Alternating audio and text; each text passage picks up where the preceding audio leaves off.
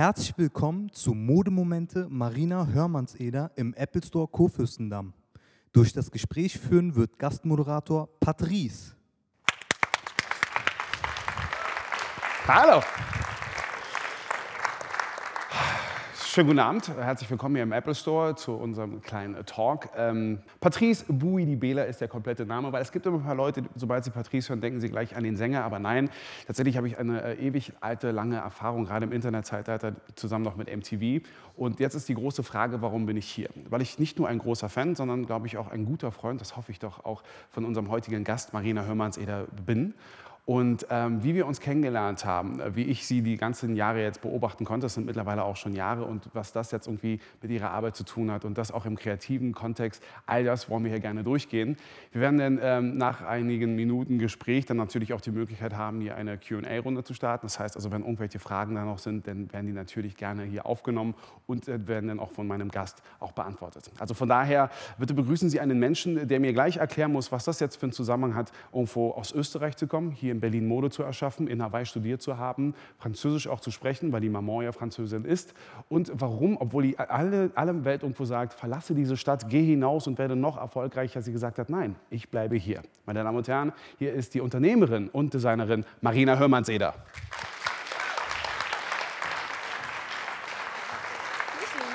Und du, nee, wo? Ich helfe Ihnen sehr gerne, gute Frau. So. Ja, das ist schon, das, das, wer hätte das gedacht, dass wir mal in so einer Runde jetzt gerade uns gegenüber sitzen und mal ein bisschen über deine Karriere jetzt reden können, liebe Marina. Das war immer schon dein großer Traum auch, oder? Auf eine gewisse Art und Weise schon. Ich hatte mir das aber anders vorgestellt, um ganz ehrlich zu sein. Also, um das jetzt nochmal zu erläutern, wie wir uns jetzt tatsächlich kennengelernt haben. Seit einigen oder über einige Jahre hinweg hatte ich dennoch für die Premium, das ist eine ähm, der angesagtesten oder wichtigsten Messen auch hier in Berlin, wenn es um, um wie der Name schon sagt, hochwertige Mode geht, ähm, gab es einen Wettbewerb oder den gibt es immer noch, der nennt sich der Premium Young Fashion Award. Und äh, im, im letzten Jahr, welches ich es moderiert habe, war plötzlich dein Name denn auf der Liste der Gewinner und so kamen wir dann ins Gespräch. Und was mir sofort aufgefallen ist, weil ich bin ja auch jemand, der nicht so ganz auf den Kopf gefallen ist und demzufolge auch ganz gerne mal Leute ein bisschen so provoziert, dass du mir sofort Konter gegeben hast. Also auch du bist kein Mensch, der unbedingt sich so einschüchtern lässt und gerade was im Modegeschäft angeht, auch schon sehr herzig bist. Herzig. Herzig, muss ich wirklich mal sagen. Danke Aber dazu kommen wir gleich nochmal später dazu. Äh, dieser Award, hat er dir per se jetzt was gebracht? Jetzt können wir offen darüber reden. Das ist jetzt zwei Jahre her, 2014 war das. Natürlich, also jeder, jeder Award bringt etwas. Also es bringt die Reichweite. Wir hatten einen, einen kostenlosen Stand auf der, auf der Premium auch. Also jeder Award, ähm, alleine, dass man sich einrahmen kann und ins Büro hängen, ist einfach noch so ein Zeichen, Mädchen, du machst was richtig. Und ich glaube, das braucht jeder, einfach um, um auch den Motor zu haben, weiterzumachen. Als wir im Vorgespräch aber auch uns noch mal äh, darüber unterhalten haben, wann dieser Award war, weil es ja auch wirklich so viel passiert ist seitdem, äh, kam dann auch mal so die Frage auf, nee, es kann nicht so und so lange gewesen sein, weil die Firma gibt es doch gar nicht mal so lange. Also was alles passiert ist, füllt, könnte tatsächlich irgendwie auch acht Jahre füllen, aber es sind tatsächlich ein äh, bisschen über zwei Jahre. Über zwei Jahre gibt es Marina Hörmanns-Eder als Unternehmen. Ja, Ich habe dich auch gerade auch, ähm, auch äh, hier auch vorgestellt als Unternehmerin und Designerin. Ähm, das alles jetzt versuchen wir mal in den nächsten paar Minuten irgendwie so zu erläutern. Ich habe es auch gerade schon äh, angesprochen. Dieses Bissel ist das Österreichische, weil du bist ja eigentlich Österreicherin. Äh, ja, also ich bin Österreicherin. Du Ja. bist sozusagen Halb Französin. Meine Mutter sitzt nämlich auch hier, deswegen muss ich natürlich auch halb Französin. Na, dazu werden wir auch, dazu werden wir auch gleich noch mal, äh, werden wir auch gleich noch mal dazu kommen. Aber nur weil sie Französin ist und äh, du aus Österreich bist, das hat ja per se nichts damit zu tun, warum du dich überhaupt für die Mode als Beruf entschieden hast. Also vielleicht kannst du das mal erläutern, wie kommt man denn tatsächlich mit so einem Background aus Österreich, wo der Wiener Walzer irgendwie auch so zelebriert wird und dann natürlich la façon française. Wie kommt man denn dazu zu sagen, na, mein Ding ist jetzt die Mode? Also ich wollte eigentlich nicht immer Mode machen. Das war also der erste Berufswunsch war Zoodirektorin im Zoo Schönbrunn und dann wollte ich unbedingt äh, Meeresbiologie studieren und ähm, habe dann auch noch ein Jahr Schauspiel studiert, tatsächlich nach der, nach der Matura. So nennen wir das Abitur in Österreich. Ich weiß. Ähm, das mit dem Schauspiel höre ich übrigens auch zum ersten Mal. Ja, tatsächlich. Ich habe ich hab noch viele Geheimnisse, du. Ähm, und dann habe ich einfach, also irgendwann habe ich gesagt, okay, nein, es ist, es ist tatsächlich die Mode, weil ich habe, glaube ich, mit 13, 14 habe ich auf der uralten Pfaff-Nähmaschine von meiner Mutter das Nähen gelernt. Da habe ich mir irgendwelche Burda-Schnitte äh, zusammengeschustert. Also das war auch nicht schön. Ähm, aber das war für mich das Gefühl, aus, einem, aus einer Idee im Kopf, aus einem Stück Stoff, etwas machen zu können, was du dann einfach in der Hand hältst. Und ich sage auch immer, hätte ich nicht Mode gemacht, hätte ich wahrscheinlich eine Tischlerlehre angefangen. Wobei die Art und Weise, wie du Mode ja auch erlernt hast, ja auch, das, also es ist schon wirklich harte Arbeit, weil das Material, für das du dich ja prinzipiell entschieden hast, ist ja Leder, wie wir auch an deinem... An, das an bequeme, gute alte Leder. Aber was ist die Faszination Leder? Warum ist halt gerade Leder so ein großes Thema bei Marina Hörmanns-Leder? Ähm, das ist, ich habe ich hab in meiner, in meiner ähm, Diplomkollektion für, von der Uni, ähm, die waren also wirklich so, so offen und so cool, auch zu sagen, ihr könnt machen, was ihr wollt aber was wir euch nicht beibringen können, müsst ihr euch selber beibringen. Und äh, ich habe mir das in den Kopf gesetzt, also mit Leder zu arbeiten und bin dann äh, eine Woche lang bei einem äh, Sattler in Berlin gesessen und habe mir jedes Werkzeug, jeden Schritt dieser Lederbearbeitung vom Kanten ziehen, ähm, das Polieren, das Nassmachen, das Formen, äh, das mit der Hand die Kanten färben. Ich bin einfach so auf diesem Handwerk hängen geblieben dass ich gar nicht anders konnte, als einfach weiter in dieser Lederschiene zu sein. Und, das, und dazu kommt eigentlich das große Glück, dass diese Schnalle und, und die Lederstrieme irgendwie noch nie so verwendet wurde, dass es einfach so äh, meine Handschrift geworden ist. Okay, also du musst jetzt uns mal jetzt helfen, das alles chronologisch jetzt mal einzusetzen. Die Sattlerei in Berlin. Ja. Also wann kam es überhaupt nach Berlin? Wie kam es in Berlin? Wann kam Hawaii vor? Und Hawaii hatte ja per se auch null was mit deiner Modeausbildung zu tun, aber dann irgendwie wieder doch. Irgendwie wieder doch. Irgendwie wieder doch. Was war der Grund, warum du in Hawaii warst? Das war nicht die Meeresbiologie. Nein, das war mein Wirtschaftsstudium. Ganz weil, genau. Ähm, genau, das war. Also nach Berlin gekommen bin ich vor fünf Jahren. Da, ähm, nach Abschluss meines Wirtschaftsstudiums, das war nämlich äh, das Ultimatum meiner Eltern, dass ich vorher was Gescheites lernen soll, bevor ich also in die, in die Mode gehen darf.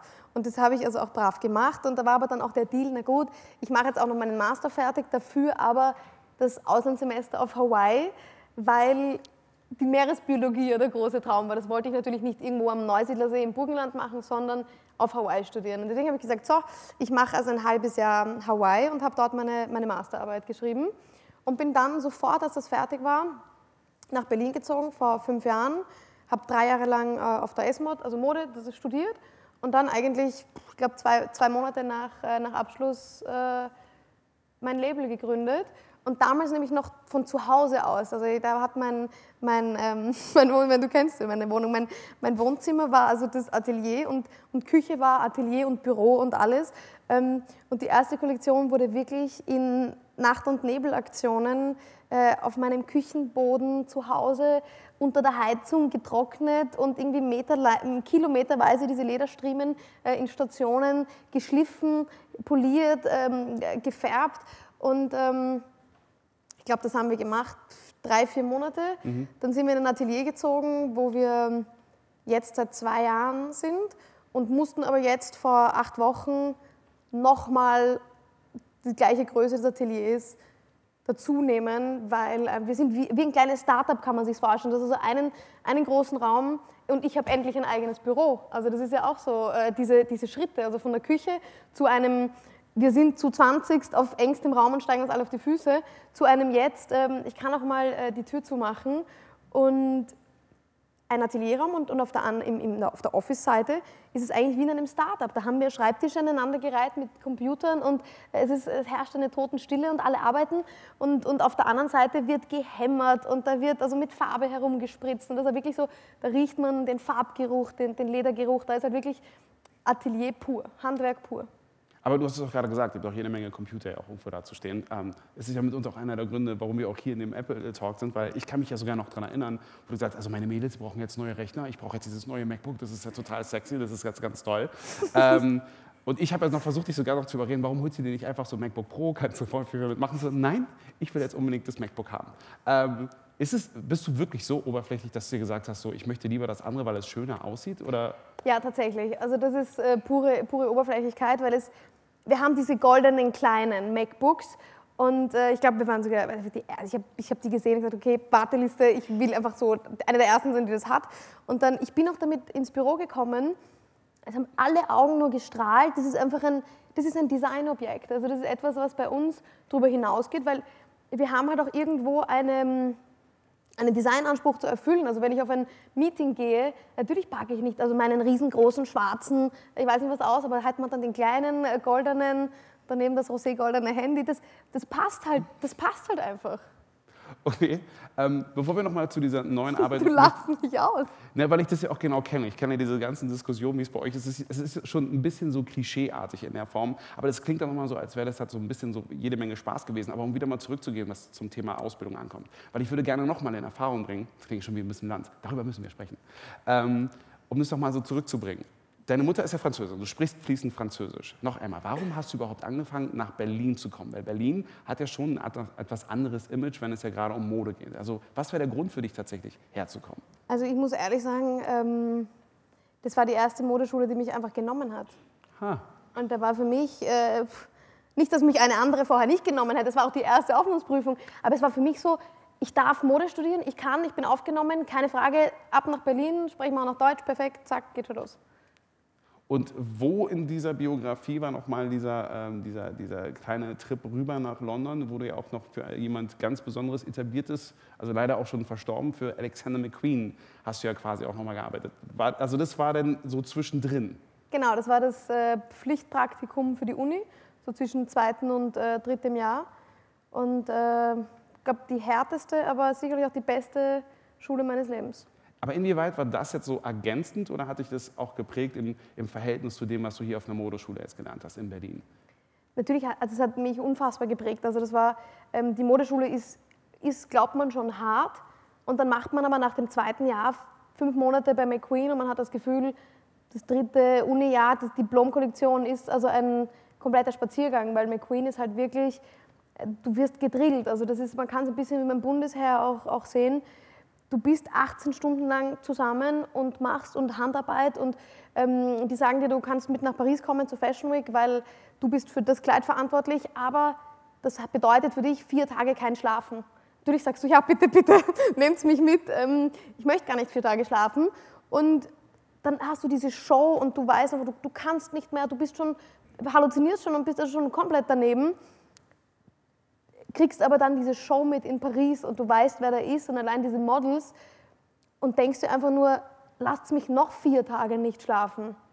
Also das war, das war die, sicherlich eine der härtesten Zeiten, ähm, aber es hat mich geprägt, einfach durchzuhalten. Und auch Alexander McQueen hat seine ersten Kollektionen mit der Hilfe von Freunden in einer Garage in East London gemacht. Vielleicht aber gerade für die, die mit Alexander McQueen als solches nicht anfangen können, wir schmeißen dann auch einfach so mit Namen um uns herum und dann weiß man gar nicht, wie man den jetzt einzuordnen hat. Er ist schon etwas Außergewöhnliches. Wenn man über Mode spricht, dann ist Karl Lagerfeld natürlich so ein Allgemeinname, den, da kann jeder was mit anfangen. Aber was hat denn Alexander McQueen wirklich ausgemacht? Weil das ist ja nicht nur die Arbeit, die halt sehr extrem war, sondern er auch als, als, als, als Designer war ein sehr extremer Mensch anscheinend. Ein, ein Genie einfach. Also ich habe ihn leider persönlich nicht kennengelernt, aber das, was man in diesem, alleine, dass man in diesem Gebäude seinen Geist spürt, die ganze Zeit, heißt es, dass er ein derartig fassender, ein derartig äh, besonderer Mensch gewesen sein muss. Und ich kann das natürlich jetzt weniger von der menschlichen Seite betrachten als jetzt von der Designseite. Er hat, ich glaube, es gibt nicht ein Material, was er nicht irgendwie genommen hat und etwas Wunderschönes daraus gemacht hat. Also diese Handarbeit, ich, ich weiß ja einfach, was da dahinter steckt. Da wird mit der Hand die kleinsten Details gemacht, da wird bestickt, da wird aus Stroh ge, geflochten, ähm, da werden Schmetterlinge äh, auf, also Wahnsinn einfach. Und ähm, das ist es. Ich glaube, er hatte nie Angst, mit seiner Kollektion zu versagen, obwohl er ein unglaublich unsicherer Mensch war, was man, was man erzählt. Aber er hat einfach gemacht, dem war das wurscht was wer sagt. Er hat einfach ähm, ein Model in die Mitte gestellt und dann äh, Farbspritzkanonen. Dieses Model war auf einer Drehscheibe in einem weißen Kleid und wurde also von oben bis unten dann ähm, angesprüht und angespritzt und am Ende war das Kleid fertig. Also das sind Geniestreiche für mich. Aber das klingt ja auch wirklich eher so nach Kunst, als jetzt wirklich so ausschließlich so nach, nach Bekleidung, weil auch da gibt es ja auch so eine, so ein, da gibt es ja auch so Definitionsprobleme, möchte ich manchmal sagen. Also würdest du jetzt auf Anhieb so beschreiben können, was ist jetzt überhaupt Mode? Ich soll äh, beschreiben, also was könntest Mode du, ist. könntest du auf Anhieb jetzt wirklich so in zwei Sätzen sagen, was Mode ist? Also Mode ist ja vor allem mein Beruf. Aber Mode beschreiben könnte ich nicht, weil ich muss ehrlich sagen, ich meine, ja, ich habe jetzt natürlich einen Strap-Skirt an, aber ich persönlich bin wahrscheinlich nicht einmal wirklich so ein modischer Mensch. Also ich bin ganz froh, wenn ich mir in der Früh was anziehen kann und einfach in die Arbeit gehe und da weiß ich, dass ich am Boden herumrobbe und da was drauf male und da und hier und da und sowieso schmutzig werde, ähm, dass man mich wahrscheinlich relativ selten wirklich, also wie ist das im Büro, bin ich jetzt wahrscheinlich kein modischer Mensch. Das, das glaube ich, würde ich nicht sagen. Also was bei dir auch irgendwie ganz definitiv äh, sehr oft vorkommt, ist Hello Kitty, aber dazu kommen wir später noch mal mehr. Worauf ich aber auch wirklich hinaus möchte, ist, ähm, ich habe noch mal ein Radiointerview von dir auch gehört, gerade so eine Anfangszeit, wo wir uns kennengelernt haben. Und da ist, bin ich auch auf diese Hawaii-Geschichte Da war er total begeistert von mir. Ich war wirklich total begeistert. Das war auch, weil du auch über diese Hawaii-Geschichte erzählt hast. Und ich meinte auch noch, dass Mhm. da auch der Zusammenhang ja auch doch zu deinem Beruf irgendwo ist. Weil normalerweise, man hat ja schon so dieses Image von Mode, das hat irgendwie verrückt, dann wird irgendwie Champagnerpartys und oh mein Gott, wie war es? war großartig, oh, wunderbar, schön, ganz toll, wunderbar, ganz groß. Ähm, aber Also du, bei uns nicht. Aber du hast aber auch schon, aber du hast aber auch schon verstanden, äh, dass Mode ja mehr als nur so dieser einfache Schein ist, sondern also es kamen Begriffe auf wie, ähm, es, es, man muss auch davon leben können. Also du hast den wirtschaftlichen Aspekt gemacht, hier der Zusammenhang zu dem Studium in Hawaii. Ähm, und auch einzusehen, dass man dann doch auch ein Stück weit eben aus diesem Grund der Wirtschaftlichkeit auch tragbare Mode erschafft. Also das sind so Sachen, die mir gerade in diesem Interview dann aufgefallen ist, dass das dir schon wichtiger ist und dass das wahrscheinlich auch ebenso zu einer Unternehmerin macht, oder nicht? Ja, aber das ist bei Alexander McQueen nichts anderes. Also in, in, auf der Show in Paris sieht man äh, die mh, wahnwitzigen, äh, riesen, unglaublichen Kreationen. Und dann gibt es aber die McHugh-Linie, wo es also dann einfach T-Shirts sind mit einem Totenkopf drauf bedruckt. Und das ist in Wahrheit das, was sich, was sich abverkauft. Und das ist bei uns nichts anderes. Also natürlich, wenn jemand an uns denkt, denkt man an Lederstriemen und Strapskirt.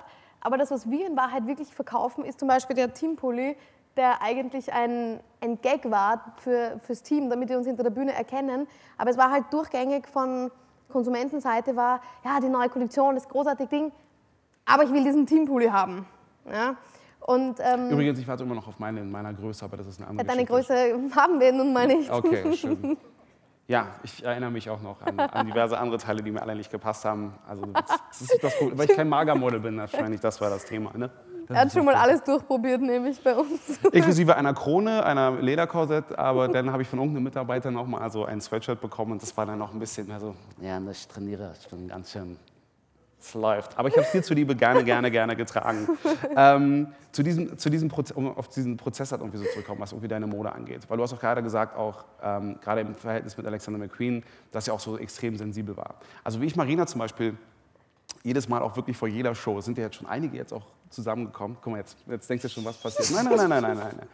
Ähm, es, ist wirklich ein, es ist wirklich ein Business, wo ich auch gerne mal Karl Lagerfeld zitieren möchte, der meinte, in dieser Branche ist man immer nur so wichtig wie seine letzte Show. Und ähm, deswegen fand ich das auch mal so faszinierend, dass du ja schon auch etwas Toughes hast, so haben wir uns kennengelernt, dass du mir gleich wieder Worte gegeben hast, auf eine charmante Wiener Art. Ähm, aber gleichzeitig finde ich das faszinierend, dass immer kurz vor der Show, also du richtiges Muffensausen bekommst.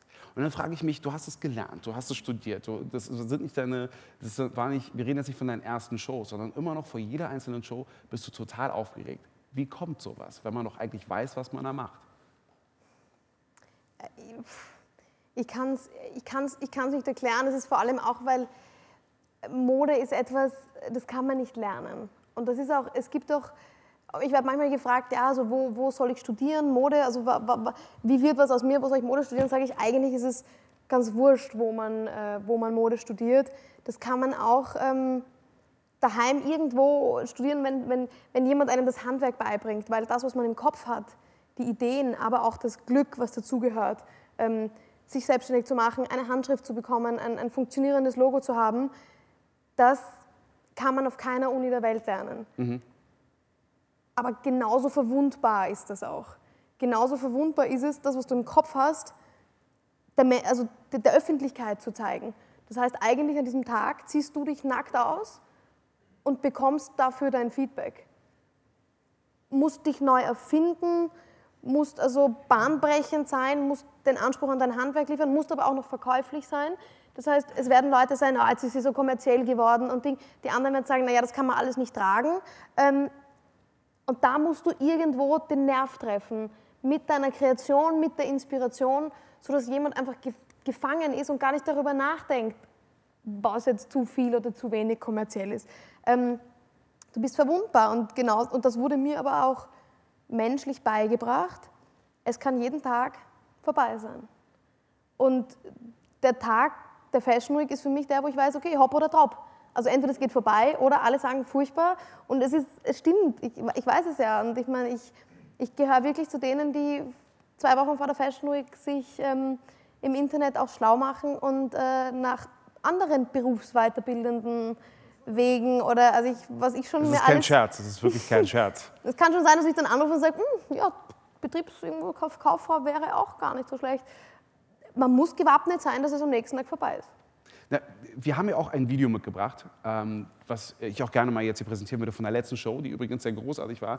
Wie kompliziert die auch mal äh, war, das kannst du uns auch gleich nochmal erläutern. Das ging ja über mehrere, über zwei Etagen oder waren es drei Etagen? Äh, naja, zwei, aber dann waren wir auch noch in drei und vier Etagen eigentlich alle verteilt.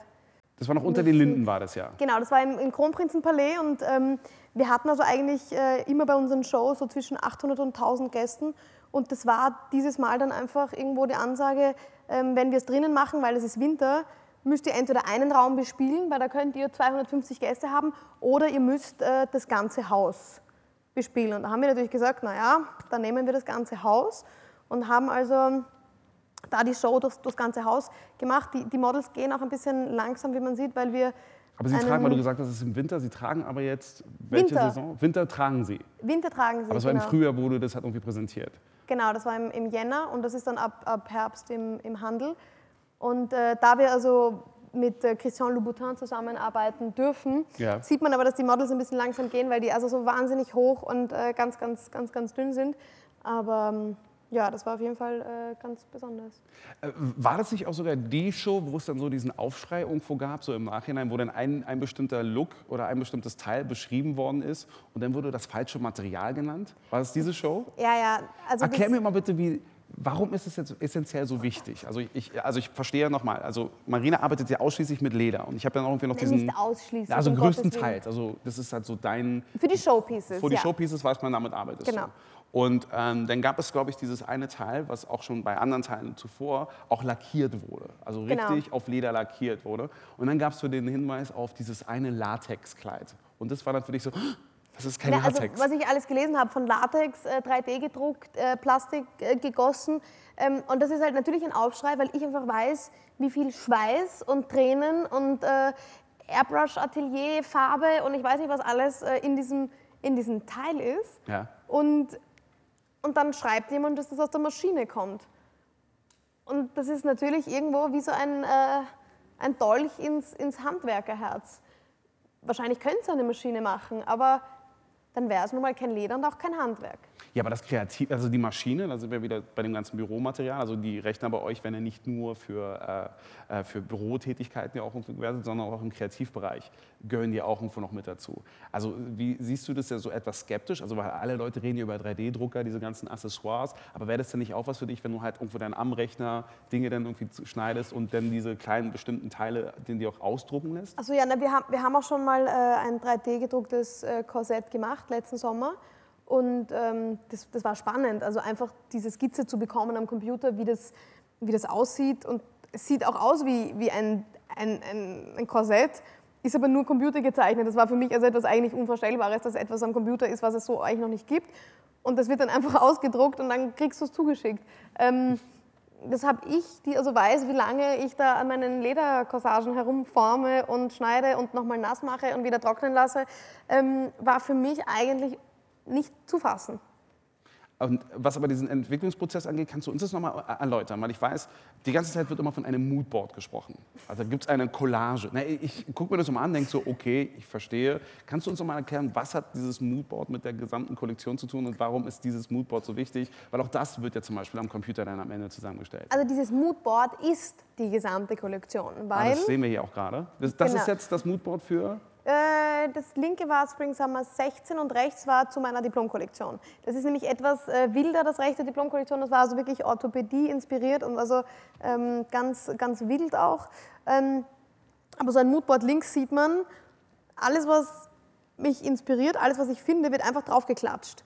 Und das ähm, für bestimmte Teile auch. Und das ist, glaube ich, so das Wichtigste, weil ich habe immer die, die Angst, etwas zu vergessen. Also man sieht etwas und ähm, hat es dann irgendwie nicht mehr. Deswegen muss man alles fotografieren, ausdrucken, ausschneiden, draufkleben, damit man es halt auch nicht vergisst. Und so entsteht halt so ein Moodboard. Das ist einfach so ein ähm, Draufgeklatsche von, von Ideen. Und das ist etwas, was dann sehr prominent bei uns im Atelier auch hängt, Mhm. damit man diesen Weg auch nicht verpasst, also verliert.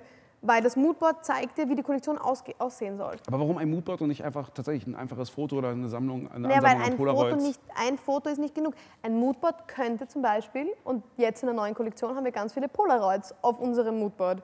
Das heißt, das Moodboard kann auch eine Sammlung von Polaroids sein. Das ist einfach nur eine Sammlung von Ideen. Also ob jetzt jemand drei Fotos drauf hat oder 15 ausgeschnittene Sachen, ein Moodboard ist ja nur das Stimmungsbild der Kollektion. Und trotzdem zusammengestellt werden die dann am Rechner oder? Ich mache es gerne am Rechner. Also ich bin so jemand, der eigentlich zuerst mit der Hand Collagen macht, weil ich bin, ich brauche eine Schere in der Hand. Also das Freistellen, ähm, das dauert mir irgendwie zu lange. Machst du Deswegen das im Atelier oder machst du das dann irgendwie beim Morgencafé so auf der Couch? Oder wie, Naja, inwieweit ist das, das Umfeld wichtig für sowas? es passiert ja das ganze Jahr, weil eigentlich wird immer, wenn man was sieht, wird ausgeschnitten und sofort wo reingeklebt. Und wenn man dann das Moodboard macht, kopiert man sich raus, schneidet es wieder aus und, und klebt so drauf. Ähm, das, äh, das ist halt das Moodboard. Du, ich wollte einfach nur, du, du musst es mir erklären, als wäre ich ein fünfjähriger Junge, der da versucht, mit, mit reinzukommen. Ähm, was eindeutig jetzt der Fall ist, du bist super erfolgreich. Also es gibt auch einen Grund, warum du eingeladen bist. Du bist halt immer noch eine junge Unternehmerin, junge Designerin, aber trotzdem bist du auch super erfolgreich. Und das, was ich auch schon am Beginn bei der Einleitung auch äh, erwähnt habe, ähm, du wirst ja von allen Ecken auch wirklich gelobt. Also man, man spricht in großen Tönen von dir. Und da kommt aber auch ganz oft immer so die Ansage, also die muss eigentlich raus aus Berlin. Warum folgst du nicht diesen Ratschlägen und hast diese Stadt schon längst verlassen? Na, also, du also- hast schon mal hin und wieder ausgestellt. Frankreich, in New York wurden Ja, also Teile das, das, gezeigt. na, das wollte ich gerade sagen. Also wir haben ja letztes Jahr haben wir in, in Paris ähm, auch unter Beisein von Karl Lagerfeld ähm, die, die Kollektion gezeigt. Wir haben in New York die Kollektion gezeigt. Wir verkaufen in Hongkong, Japan, äh, USA. Jetzt haben wir auch nach Australien, Libanon. Also, also das ist nicht so, dass wir... Ich bin der Meinung, wenn man, wenn man laut genug ist und irgendwo wahrscheinlich auch gut genug, ist es ganz egal, wo man auf der Welt man sitzt. Man muss nur laut genug sein, dass einen die Welt hört. Und warum bleibe ich in Berlin? Berlin ist die Stadt, das sind die Menschen, die mir bedingungslos die Chance gegeben haben, als Studienabgängerin eine Show zu machen, zu zeigen, was ich kann. Und das ist keine Selbstverständlichkeit, dass du noch nie gezeigt hast, was du, was du machst. Und dann hast du einfach ein Zelt äh, mit 800 Leuten oder was, die daran glauben, die einfach sagen, das gefällt mir, das ist cool, ähm, das, das schaue ich mir an.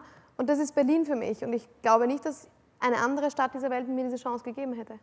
Ja, und äh, jetzt wollen wir auch der Stadt, die hier gerade auch vor uns ist, natürlich auch die Gelegenheit geben, auch selbst Fragen zu stellen. Also das war jetzt mal, wie gesagt, nur eine, du hast es ja gesagt, wir könnten jetzt acht Jahre darüber reden, was in den letzten paar, ähm, zwei Jahren passiert ist. Äh, wertes Publikum, wenn jetzt irgendwelche Fragen Ihrer Seite kommen, dann ist es jetzt die Gelegenheit, sie zu stellen. Hi. Ja. Ähm, ich hätte zwei Fragen. Äh, einerseits, was sind denn für dich persönlich die Pros und Kontras, wenn es darum geht, Berlin gegen Wien versus Wien?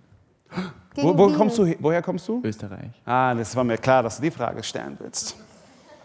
Ähm, also ich bin, ich bin äh, eine, im Herzen eine absolute Wienerin. Ja. Also ich, bin, ich liebe die Stadt Wien. Äh, ist wunderschön, klein, sauber, üb- überschaubar. Ähm, aber für mich war die Entscheidung, dass Wien einfach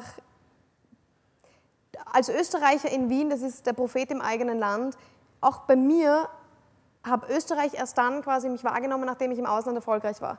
Und ich glaube, wenn man in seinem eigenen Land es probiert und bleibt, wirst du nie so wahrgenommen, wie wenn du zuerst im Ausland was, äh, was geschafft hast. Und das gilt auch für Paris wahrscheinlich. Und für jede, das, jeder sagt das eigentlich von seinem eigenen Land und seiner Stadt. Ähm, in Wien wäre auch, glaube ich, der, mein Stil nicht so anerkannt worden.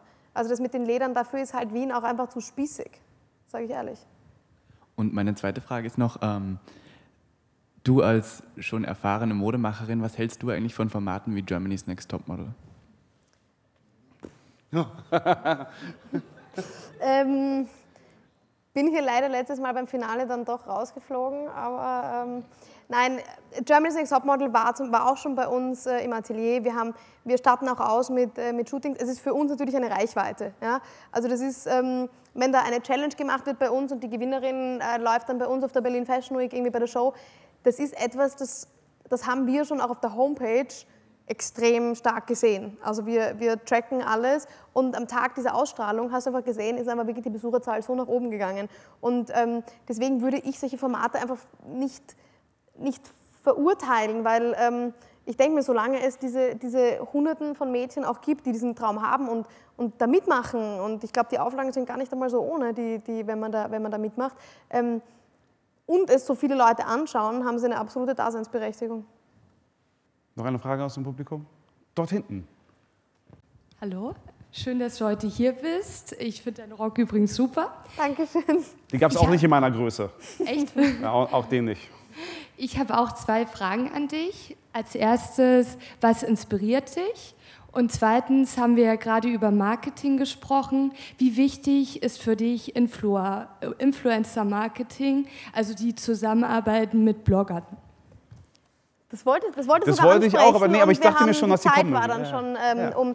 Ähm, jetzt habe ich die erste Frage vergessen. Was inspiriert Was mich? inspiriert dich? Ähm, das Lustige ist ja, ich habe ja in meiner ersten Kollektion war die Orthopädie. Das war so dieses orthopädische Korsett, das war das erste, was ich gefunden habe. Und da habe ich gesagt, okay, das muss ich nachbauen, da, das will ich unbedingt machen. Und damals, kann ich mich erinnern, habe ich gesagt, Blumen inspirieren mich nicht. Das war auch so eine Headline in einem Artikel, wo, wo die Marina, hart wie sie ist, sagt, äh, Blumen inspirieren mich nicht. Und ähm, knappes Jahr später war also äh, der große Rock voll mit Lederblumen, äh, das, der erste Look von der, von der Show. Ähm, und da ist mir klar geworden, alles, alles inspiriert mich. Ich bin, muss ich ehrlich sagen, nicht der Mensch, der ähm, durch den Wald geht und sieht, wie sich jetzt ein Baum äh, im Wasser spiegelt und eine Form macht und ich dann also sehe, das ist ein Kleid, das ist ein Druck. Ich bin ein bisschen objektbezogener. Also ich sehe das menschliche Gehirn, wie jetzt vor eineinhalb Jahren in der Kollektion, habe ich gesagt, okay, das will ich nachbauen, das baue ich aus Leder nach. Ähm, dann war es letztes Mal die, die Trachten, aber da, da brauche ich dann wirklich auch so klare Referenzen. Also so das komplett Abstrakte, das bin ich nicht. Aber zeig mir ein Bild von einem ähm, alten ungarischen Dirndl und ich werde dir ähm, sagen, das würde ich dann mit Leder irgendwie so umbauen und dann hier noch schnallen und dort und dann eigentlich mein, das in meine, meine Sprache umsetzen. Also Kleidungsreferenzen sind für mich unheimlich wichtig. Ähm, aber auch die Orthopädie mit Verschlüssen, also oben drüber, unten durch, äh, Lederschnallen, äh, also diese ganzen äh, Verschluss, Verschlussmöglichkeiten, die ich sehr technisch einfach nur rannehme und sage, okay, so kann ich das Leder machen. Und die zweite Frage mit dem Influencer. Influencer ähm, unglaublich wichtig. Also das ist äh, bei uns, das merkt man jetzt, ähm, gerade in, in letzter Zeit. Ich bin niemand, der Blogger beschmeißen will mit Sachen, damit sie was posten. Das haben wir bis jetzt auch einfach nicht nötig gehabt. Das, ist, ähm, das entspricht, auch nicht, entspricht auch nicht mir. Aber es ist einfach, das, es ist unfassbar, wenn jemand was postet, wie du es im Nachhinein siehst. Also wenn ein Blogger mit, weiß Gott, 500.000 Followern ähm, das, das Foto postet, wird es danach einfach bestellt. Also das ist, ähm, das ist Social Media mäßig etwas, was ich auch... Vielleicht auch, weil es eben nicht mehr meine Generation ist, kaum, kaum verstehen kann, ähm, dass die Mädchen wirklich den ganzen Tag in ihr Handy reinsprechen und also ja, also jetzt wasche ich mir die Haare und jetzt putze ich mir die Zähne und schaut euch das Produkt an und dann wird dieses Produkt auch gekauft. Ähm, Aber du Snapchats schon selber auch. ich Snapchatte selber, es ist mir aber immer so peinlich, wenn ich dann spreche in Snapchat. Also ich meine, du machst das ja den ganzen Tag. Ja. Aber ähm, das, Ist wirklich so. dass man wirklich sagt, äh, hallo Leute und dann seine, seine, seine Crowd anspricht, das, das schäme ich, das ist mir peinlich. Na? Aber es ist äh, unfassbar wichtig und ähm, ich bin mittlerweile auch schon so, dass ich sage, ähm, wenn, das, wenn das liebe Blogger sind ja? und niemand, der jetzt glaubt, äh, dass er nur weil er Blogger ist und so und so viele Follower hat, äh, ein Recht auf alles hat, ähm, sage ich auch, das ist wichtig. Schick mal lieber da jemandem was, ähm, anstatt vielleicht irgendwo anders hin, weil die Blogger jetzt schon, schon un, un, unglaublich, unglaublich wichtig sind. Aber stimmt es dann auch tatsächlich, was man ja von anderen Unternehmen auch irgendwie mitbekommt, dass dieses ganze Blogger-Dasein auch die Modeindustrie insofern verändert hat, weil die Leute es jetzt gewohnt sind, wenn sie etwas sehen, wollen sie es sofort haben. Also wir sind hier gerade bei Apple. Steve Jobs hat es ja auch mal eingeführt. Hier das neue Produkt. Jetzt im Laden könnt ihr sofort haben. Und dass die Leute mittlerweile so genau dieses gleiche Verhältnis zu Mode haben. Es ist ja ein bisschen schwieriger, weil es ist ja Entwurf, man muss die mit den Fabriken auch sich austauschen und so weiter und so fort. Aber es hieße ja, dass das ein großes Problem für die Modeindustrie ist, weil die äh, Kunden es gewohnt sind, durch die Blogger, wenn sie etwas sehen, wollen sie es sofort haben. Aber dann, wenn es erst zur Verfügung steht, also mehrere Monate später, hat man die Sorge, dass es schon längst vergessen worden ist. Ist das ein Problem? Es ist einfach, nein, es ist kein Problem. Es ist einfach so, dass sich jetzt gerade wahnsinnig viel ändert. Also Burberry hat angekündigt, dass sie, äh, ich glaube, sogar nur noch eine Show machen, saisonfrei, Unisex und am gleichen Tag noch äh, verfügbar ist. Ähm, klein wie wir sind, können wir uns das noch nicht ganz erlauben. Also wir, wir schaffen es nicht, äh, vom Working Capital alleine nicht, äh, am Tag der Show bereits so viel vorausproduziert zu haben, dass es alles in den Läden hängt. Es wird sich der Kreislauf einfach Working nur ändern Capital bedeutet, das Geld, was du brauchst, um also jetzt eine, etwas zu kaufen.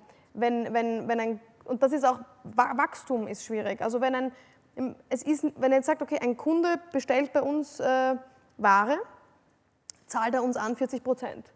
Diese 60 Prozent, die restlichen, bekommst du bei Auslieferung. Und das bedeutet aber im Modebusiness sechs Monate später. Aber das interessiert den Lieferanten nicht, das interessiert nicht den, wo ich den Stoff kaufe. Da muss ich die 60 Prozent, ich selber in Vorleistung gehen. Und dafür brauche ich mein Working Capital, das heißt, das ist das, das Geld, was arbeiten kann, was ich dann sechs Monate später wieder bekomme. also das ist schon schwierig.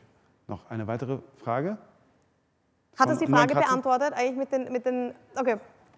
Hallo, mich würde mal interessieren, was beim Gestaltungsprozess noch manuell gemacht wird und wo es dann ins Digitale übergeht. Oder wie, wie kann man sich das vorstellen? Weil wir haben ja auch so einen digitalen Kontext heute. Ne?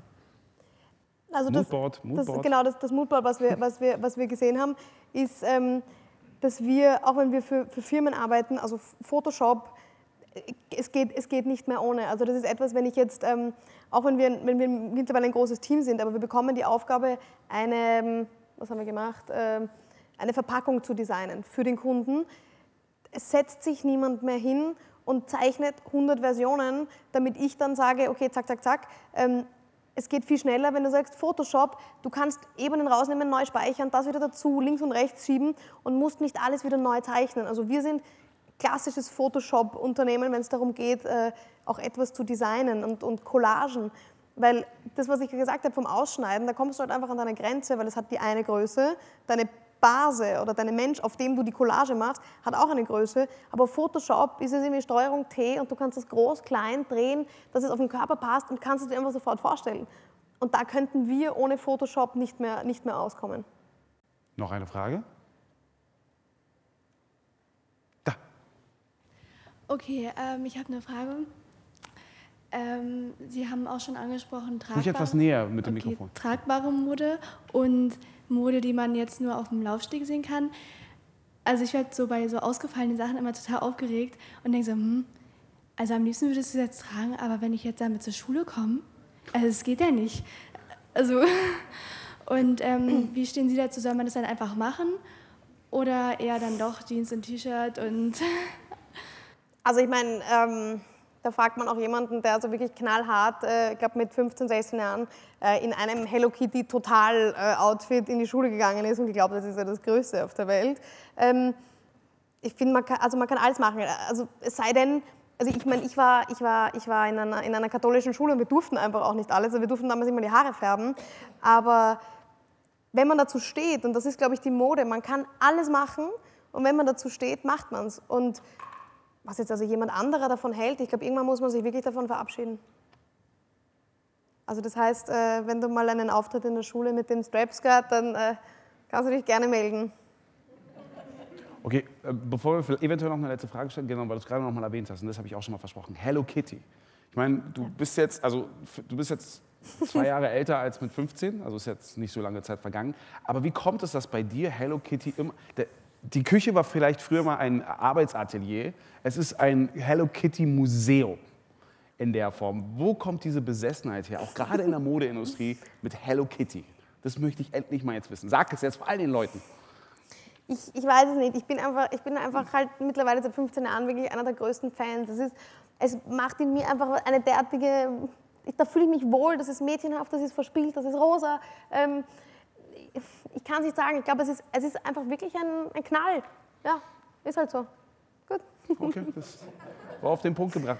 Und dieses Bunte ist aber auch untypisch Berlin. Mal darüber hatte ich nämlich gerade, weil wir über Influencer gesprochen haben, mit der Lisa Bannholzer vom Blogger Bazaar gesprochen. Sie meinte auch, als sie dich beschreiben sollte, habe ich sie gefragt, was denkt ihr so von ihr? Meinte sie, die ist echt super. Da hatten wir auch darüber gesprochen, warum sie noch in Berlin ist oder nicht. Weil sie meinte, du bist auch sehr hell. Was deine Mode angeht. Sehr freundlich, sehr glamorous, was mit Berlin und dem Urban gar nicht mal so um äh, einhergeht, weil dann spricht man immer von Unisex, von Dunkel, so wie die meisten anderen Berliner Designer. Aber du springst ja schon ein bisschen raus durch diese Freundlichkeit, durch diesen Glamour. Äh, ja, Glamour das, ist, das ist auch eine Sache, die, die, die mich so ein bisschen was heißt nervt, aber ich finde, Mode muss Spaß machen, Mode muss Freude machen und man geht nicht, meiner Meinung nach, geht man nicht auf eine Modenschau, um, um dort 30 Looks zu sehen, wo also fünf, sechs, sieben schwarze Lagen übereinander äh, gestapelt sind und ähm, alles einfach nur schwarz und dunkel und grau ist. Ähm, ich persönlich würde auf eine Modeschau gehen wollen und einfach Farben sehen und dann ist fröhlich und Sommer und verspielt, da sind Details und da sind kleine Löcher und dann ist noch ein Kragen und dann einfach so, dass man, dass man, dass da einfach was passiert und jetzt nicht irgendwie so, so lauter Umhänge. Ja. Yeah. Okay. Damit jetzt der Aufruf zur letzten Frage. Hallo, ähm, ich freue mich auch unglaublich hier zu sein. Ich bin jetzt auch nur ganz zufällig drauf gestoßen.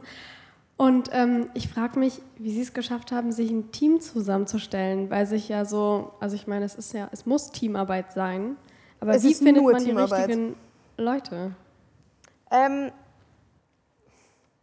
also es gibt, es gibt wahrscheinlich schon so dieses, wie man in den Wald hineinruft, äh, so ruft es auch zurück. Und das, ich habe von Tag 1, und ich meine, es sitzen auch äh, hier ein paar aus meinem, aus meinem, äh, aus meinem Team, da gab es von Tag 1 Menschen, die einfach gesagt haben, ja und, dann sitzen wir halt hier am Boden in der Küche und hauen jetzt rein und das wird die geilste Show, die es gibt und die glauben an dieses Projekt. Und ich meine, ähm, aber bedingungslos und, und ein, jeder weiß, ein Startup, ein Unternehmen, was sich, was sich also aufbaut, ähm, keiner verdient viel und jeder arbeitet Tag und Nacht. Und das ist einfach so dieser, dieser Glaube und das ist, das ist Glück. Das ist Glück, dass man ein paar Menschen um sich hat, die bedingungslos an dieses Projekt glauben und ihre Seele verkaufen würden, dass es was wird mit uns. Und es war, glaube ich, wirklich Glück. Also das sind zum Teil Stellenanzeigen gewesen und ich gesagt, jetzt brauchen wir unbedingt, jetzt suchen wir so genau die Person. Und dann kommen sich vielleicht fünf Leute äh, bewerben und dann kommt plötzlich einer rein, wo du ganz genau weißt, ähm, das, ist, das ist das Team. Und wenn man bei uns reinkommt, wir sind eigentlich auch alle gleich. Wir sind, wir sind ein gleicher, gleicher Haufen eigentlich. Wir, wir haben wahnsinnig viel Spaß und äh, wir sind aber alle nicht überdrüber modisch. Ja? Also das, das ist auch etwas, was man, was man immer glaubt, äh, dass jetzt bei uns vielleicht alle in äh, High Heels und äh, mit gelockten Haaren und also super, super gestylt und Ding. Also am Samstag und am Sonntag, man sieht uns alle nur in der Trainingshose rumlaufen im Atelier. Wir schauen also vor der Fashion Week, schauen wir alle aus wie die, ich weiß nicht was, also wirklich wie dahergelaufene. Und das, das ist nicht Mode, das ist ein Teamzusammenhalt, wenn man jeden Tag bis fünf in der Früh da sitzt, man frühstückt gemeinsam, man isst gemeinsam zum Mittag dann und dann um zehn am Abend äh, isst man dann noch gemeinsam, halb, halb, halb tot schon. Ähm, ich, ich kann es nicht sagen, warum ich diese Menschen gefunden habe und wie. Aber ich habe ein Glück, dass Sie mich gefunden haben. Dann bedanke ich mich vielmals für Ihre Aufmerksamkeit und vielen, dass Sie auch alle hergekommen Dank. sind. Dankeschön an Marina Hörmann-Seder. Danke.